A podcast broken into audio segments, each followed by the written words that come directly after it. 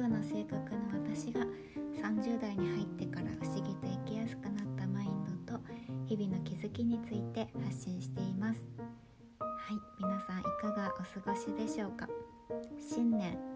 最初の配信になります。もう6日になってしまいましたが今年もよろしくお願いいたします、えー、今年日本ではいきなり衝撃的で悲しいニュースが飛び込んできた元旦だったんですけれども皆さんはお元気でしょうか？ご無事でしょうかね、えー、私は関東在住なので生活に、えー、影響は直接ないんですけどあの親戚がですね新潟県住んでいまして、まあ、かなり揺れたとやっぱり言ってましたね。あの幸いあの家は無事で、えー、電気ガス水道などのライフラインも今のところは問題ないということで安心していますけれどもあのニュースを見るたびですね心一日でも早くね全ての人に日常が戻ることを祈っています、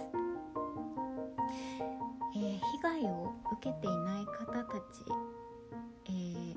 私のこのラジオを聴いてくださっている方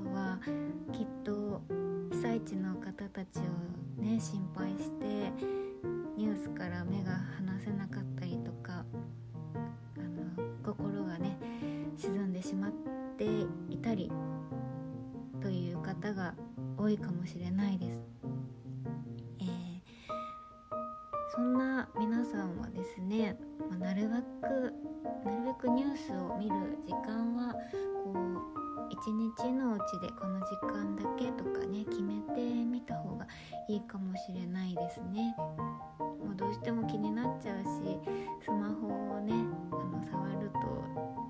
ついつい見ちゃったりするんですけど私も。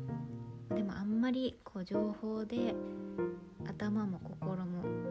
こう常にいっぱいにするっていうのは良くないと思うので、はい、ちょっと時間を決めてそれ以外の時間は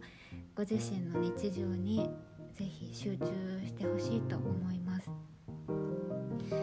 う本当にこうして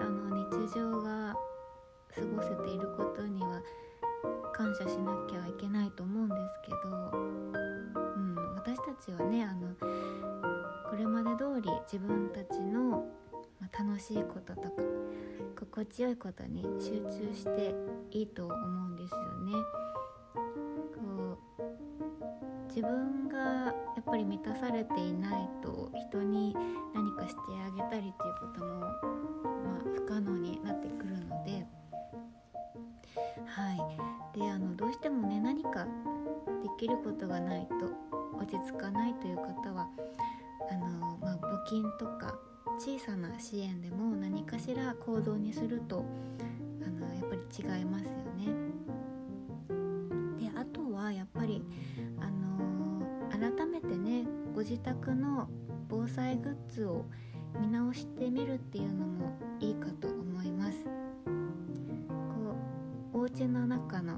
どこに防災グッズあったかなっていう確認はもちろんのことあの中のものですね。故障してるものはないかなとか非常食のね賞味期限大丈夫かなとか電池使用期限切れてないかなっていうのを確認してみましょう。はいあの私もですねあの元旦の夜に落ち着かなくてそんなことをして過ごしておりました。うん、やってみるとねあの少し安心できるかと思います。はい。はいそんな感じで今できることをした後はですね是非皆さん楽しいことをしてくださいね。せっかくの新年ですのでこうウィッシュリストとかね書いてみるのもいいかと思います。やりたいことリストですね。皆さん今年はどんなことをしたいですか？ワクワクしながら手帳とかお気に入りのノートに書いてみると楽しいかと思います。はい。では今日のエピソードここまでにしたいと思います。聞いていただいてありがとうございます。皆さんの毎日が心地よいものでありますように。ではまた次回の配信でお会いしましょう。お相手はあやでした。